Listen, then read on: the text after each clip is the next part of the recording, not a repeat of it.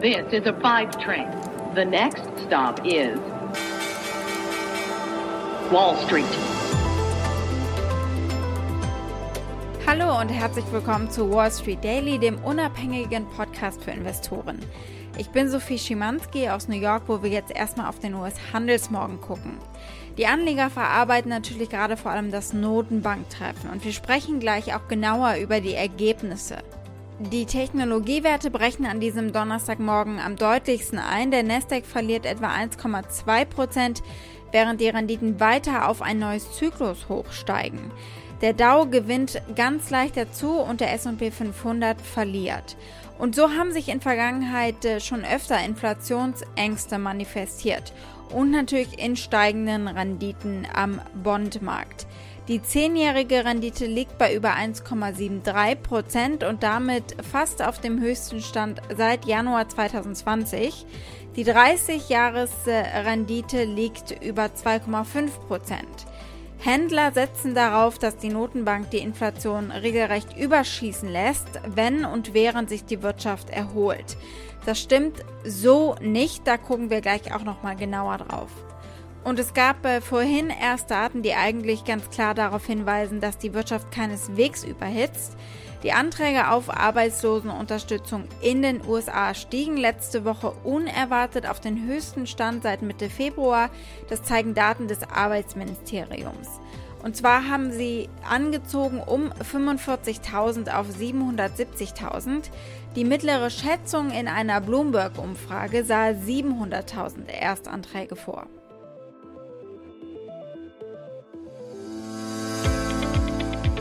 Paul gestern eindeutig in seiner Aussage, nichts mit Zinssteigerungen. Und er hatte ja schon angekündigt, dass auch die Inflation punktuell über die 2%-Marke wird steigen können. Börsengang von Vantage Towers. Tochter von Vodafone, ein Stück solides Handwerk und die stellt Sendemasten auf. I wish you and the entire Vantage Towers team a successful start and even more importantly a bright future and a positive long-term performance as a publicly listed company.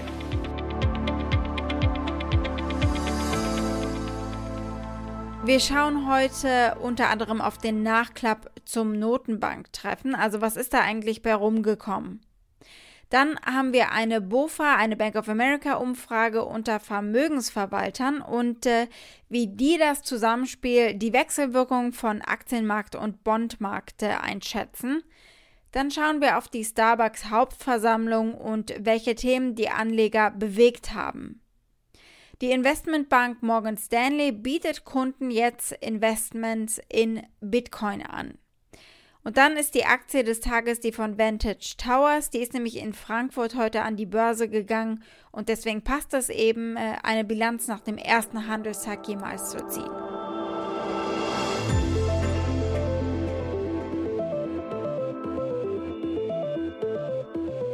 Schauen wir als erstes äh, auf den Nachklapp zum Notenbanktreffen und wir hören auch rein.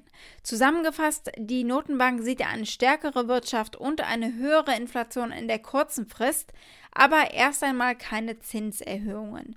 Und so hat die Notenbank den Leitzins wie erwartet unverändert gelassen und das wird sie auch weiterhin tun. Das zeigt das sogenannte Dot Plot, das Punktdiagramm der Federal Reserve, in dem jeder Punkt die Stimme eines der Notenbanker eben symbolisiert. Und dieses Diagramm zeigt, vier Notenbanker wollen die erste Erhöhung in 2022 vornehmen, drei Leute mehr als im Dezember. In 2023 sehen sieben Mitglieder einen oder mehrere weitere Schritte und nach 2023 sehen eigentlich alle einen Leitzins von 2 bis 3 Prozent. Damit sind sie insgesamt etwas positiver geworden verglichen mit Dezember und befürworten tendenziell eine strengere Geldpolitik in der Zukunft. Wenn dann eben Vollbeschäftigung herrscht und die Inflation bei mindestens 2% liegt, dauerhaft. Bis dahin werden sie nichts an ihrer Geldpolitik ändern. Der FED-Vorsitzende Jerome Powell sagte, es sei noch nicht an der Zeit, Diskussionen über die Reduzierung des Anleihenkaufprogramms und steigende Zinsen zu führen. Ganz wichtig, er sagte, sollte die Inflation dieses Jahr kurz über 2% steigen, erfülle das nicht die Kriterien dazu, die Zinsen zu erhöhen. Hier ist die Einschätzung vieler Anleger falsch oder zumindest zu nervös. With regard to interest rates, we continue to expect it will be appropriate to maintain the current 0 to 1 quarter percent target range for the federal funds rate until labor market conditions have reached levels consistent with the committee's assessment of maximum employment and inflation has risen to 2% and is on track to moderately exceed 2% for some time. I would note that a transitory rise in inflation above 2%, as seems likely to occur this year, would not meet this standard. Denn sie erwarten durchaus steigende Inflation in diesem Jahr, aber nur kurzfristig und übergangsweise, weil nach Wiedereröffnung und nach umfassenden Impfungen ab Mai die Wirtschaft eben wieder anzieht. Vor allem äh, kann es dann zu leichter Inflation kommen, wenn die Produzenten gleichzeitig nicht hinterherkommen und es zu Bottlenecks in der Produktion kommt. Das betont Jerome Powell hier. Overall inflation remains below our 2% longer run objective.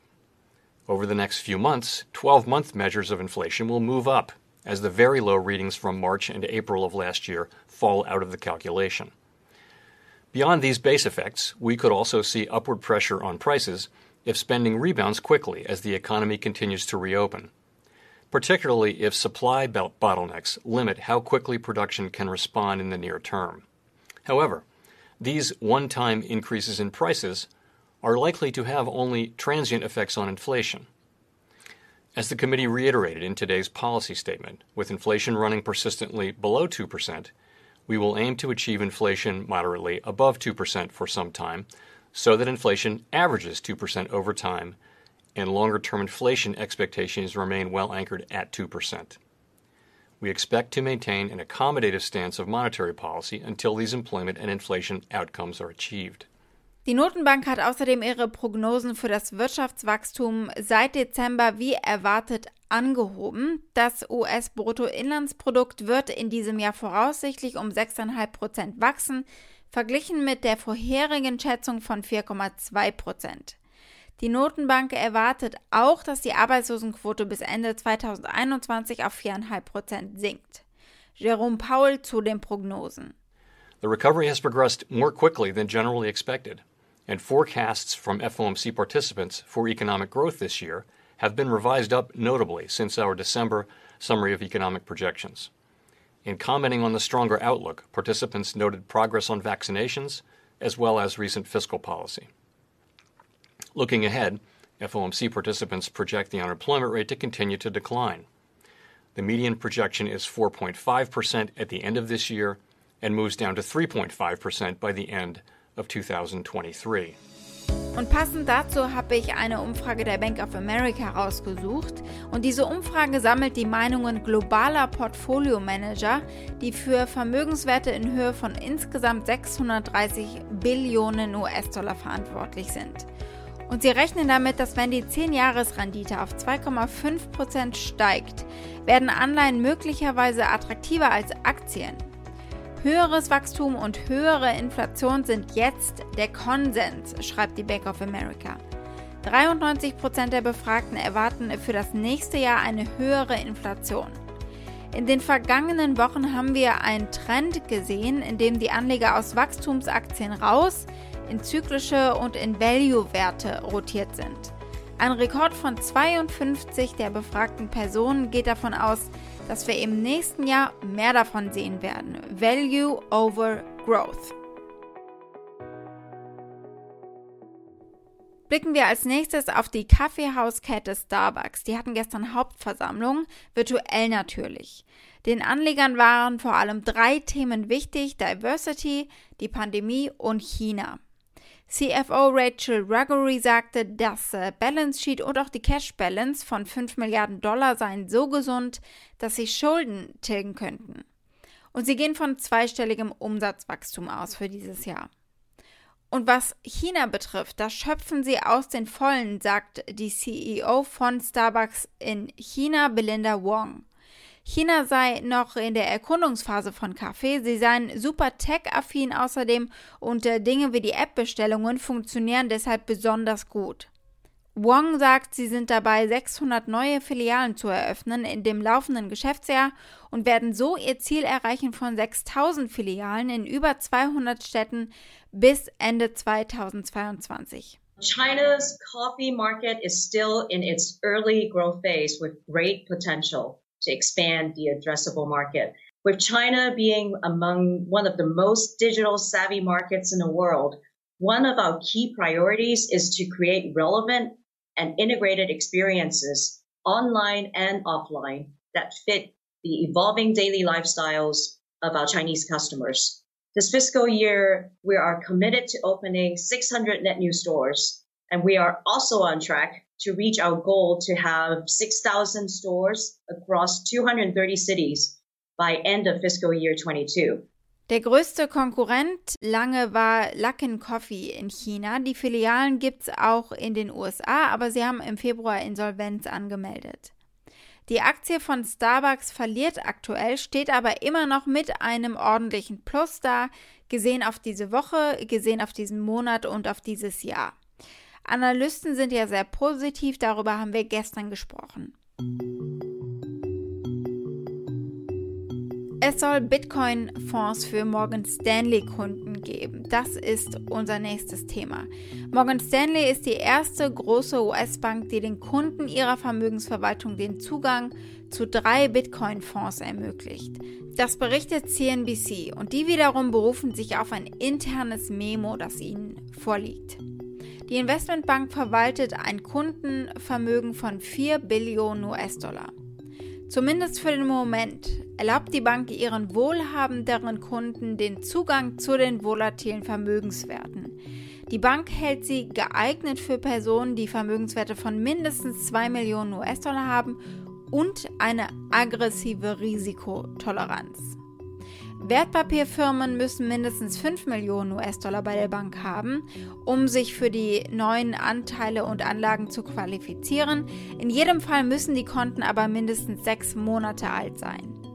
Der Grund für diesen Schritt hin zu Bitcoin, die Kunden wollen es, die haben es gefordert, sagt CNBC-Reporter Hugh Son. You know, the client demand is the motivating factor. They cited that, you know, the sources I spoke to cited that directly. We are not going to decide whether or not this is necessarily a good or bad thing. We acknowledge that clients want this, and we're going to expedite this and allow this. And we're going to allow people to actually hold close to a direct ownership in Bitcoin, which is a new thing for the world of Wall Street for sure. Aber auch auf der anderen Seite des Spektrums werden Kleinanleger dazu motiviert zu investieren und sich mit Bitcoin zu beschäftigen. Mit der Cash-App von Jack Dorseys Zahlungsanbieter Square können Benutzer Bitcoin kostenlos senden und empfangen.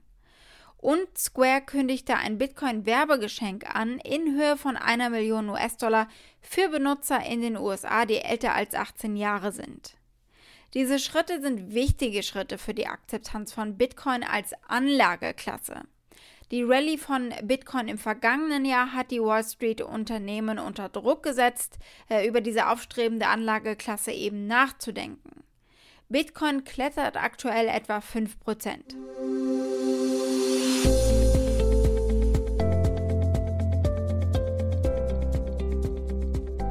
Unsere Aktie des Tages ist erst seit Stunden überhaupt eine Aktie. Funkmasten-Tochter des Mobilfunkkonzerns Vodafone Vantage Towers. Die stellen also Funkmasten auf. Die sind natürlich total unabdingbar für das, was wir alles so machen im Homeoffice momentan. Äh, der CEO Vivek Badrinath sagt auch, beim Feiern des Börsengangs spielen die Masten und Verbindung eine Rolle, klar, weil sie eben virtuell feiern und nicht anwesend sind auf dem Parkett. Und so hat äh, der CEO das sehr geschickt miteinander verbunden. Vivek Badrinath. We enable Europe's digital transformation, and we are opening a new chapter in the life of our company, and we have an exciting new future in front of us. In normal times, we would have been celebrating this outstanding achievement right now, in person, on the floor of the Frankfurt Stock Exchange. However, current restrictions mean that today we are celebrating remotely with a virtual ceremony.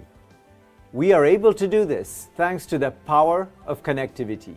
Mobilfunkstandorte sind dieser Tage natürlich sehr begehrt und der Ausbau des 5G-Mobilfunks macht noch mehr Standorte nötig. Vantage Towers wächst aber trotzdem nicht besonders rasant. Es wird als sichere Anlage beworben vom CEO. Das Geschäft mit Funktürmen garantiere langfristige Renditen. Das Börsendebüt hatte aber keine große Strahlkraft. Der erste Kurs lag bei 24,80 Euro. Der Ausgabepreis im Vorfeld war auf 24 Euro angelegt worden. Und danach fiel die Aktie. Den ersten Handelstag hat sie abgeschlossen knapp über 24,20 Euro. Das Unternehmen liegt damit also bei rund 12 Milliarden Euro an Marktbewertung. Die 2,3 Milliarden Euro aus dem Börsengang gehen direkt an den Mutterkonzern Vodafone. Diese niedrige Bewertungsspanne bietet potenziellen Anlegern einen Mehrwert. Das haben Analysten der Research-Abteilung Quest von Canaccord Genuity geschrieben. Die Analysten bewerten Vantage Towers mit 30,50 Euro pro Aktie. Das Management muss den Anlegern aber viel beweisen, insbesondere im Hinblick auf Fusionen und Übernahmen, schreiben sie. Wall Street. Das war's mit Wall Street Daily für heute. Für Fragen oder Vorschläge erreicht ihr mich via E-Mail unter wall-street-daily at mediapioneer.com. Und damit wünsche ich euch einen schönen Abend. Bis morgen, eure Sophie.